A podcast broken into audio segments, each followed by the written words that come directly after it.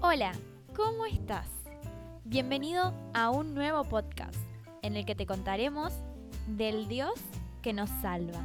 Si quieres continuar escuchándonos, te invito a que actives las notificaciones para seguir recibiendo información de esta serie de reflexiones navideñas. Buenas noticias.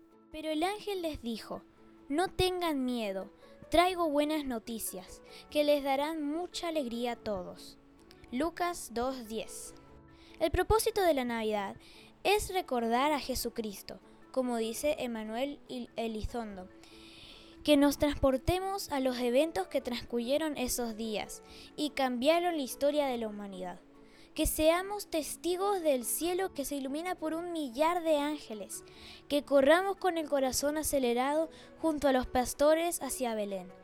Que nos inclinemos y ofrezcamos presentes junto a los magos y que guardemos silencio en nuestro corazón y retengamos lo sucedido como María.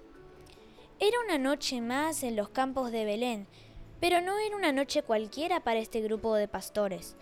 No es fácil suponer la reacción de estos hombres, pero imagino que una vez calmados, uno de ellos atrevió a decir, pensar que toda nuestra vida nos contaron acerca del Mesías.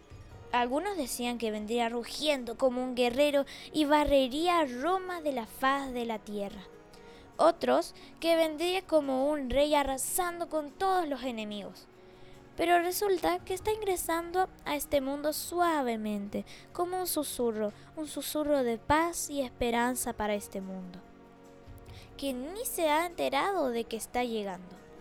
Muchas personas aún no conocen a Cristo y viven sin esperanza de un Salvador. Pero a pesar de lo que está sucediendo, este tiempo es de buenas noticias. Tenemos un Salvador.